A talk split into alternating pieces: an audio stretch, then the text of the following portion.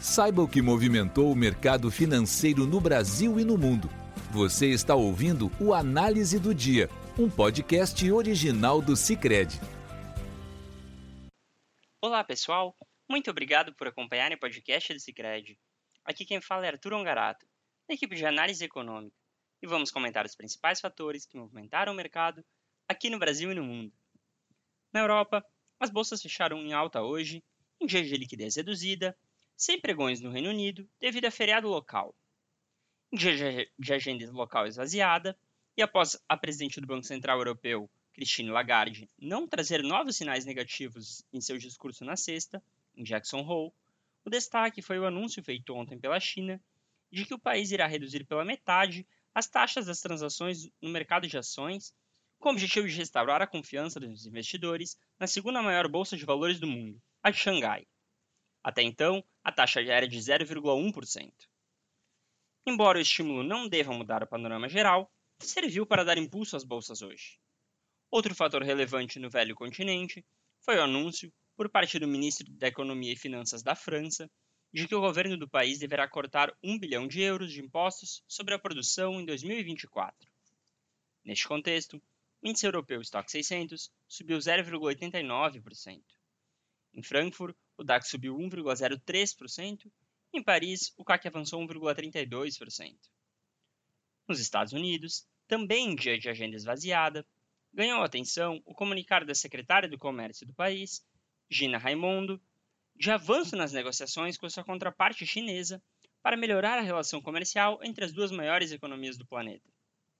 Na agenda da semana, dados importantes que colocam os investidores em compasso de espera serão divulgados, como o PIB americano, na quarta, e o Payroll, relatório de empregos dos Estados Unidos, na sexta. Neste contexto, o Nasdaq subiu 0,84%, o S&P 500 avançou 0,63% e o Dow Jones cresceu 0,62%. Os juros de dívida do Tesouro Americano, por sua vez, encerraram o dia em baixa, com os juros da T-Note de 2 anos caindo a 5,06% e os da T-Note de 10 anos recuando a 4,20%. Já o índice DXY, que compara o dólar com uma cesta de moedas estrangeiras, fechou praticamente estável.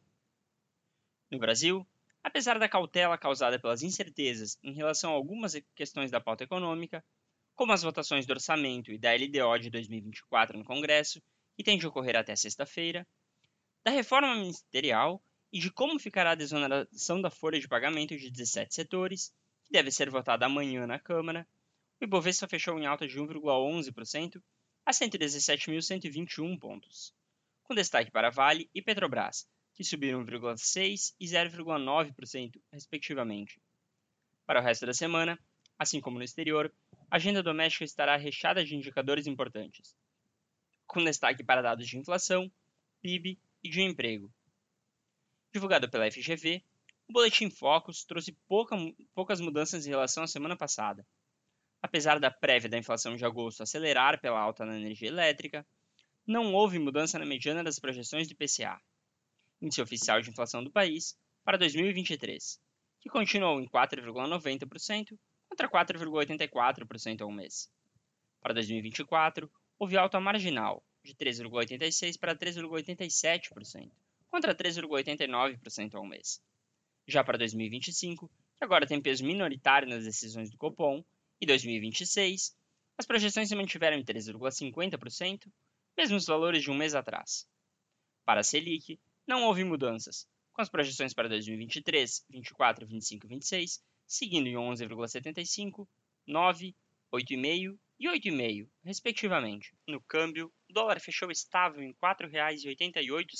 O petróleo, por sua vez, encerrou o dia sem direção única, com algum suporte das medidas chinesas.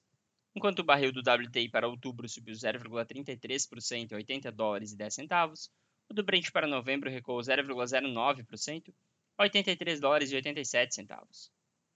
Já as taxas dos contratos de depósito interfinanceiro, DI, fecharam sem direção única e com pouca variação. A taxa para 2024 subiu marginalmente para 12,41 contra 12,40% sexta. Para 2025, subiu para 10,52 contra 10,50% sexta. E para 2027, caiu para 10,21 contra 10,23% sexta. Com isso, pessoal, encerramos nosso podcast de hoje. Obrigado por estarem nos ouvindo. Esperamos vocês amanhã. Você ouviu o Análise do Dia, um podcast original do Cicred. Até a próxima!